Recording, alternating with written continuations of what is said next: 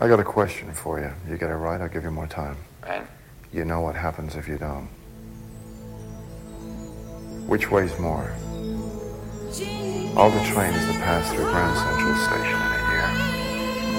Or the trees cut down to print all U.S. currency in circulation. Here's a hint.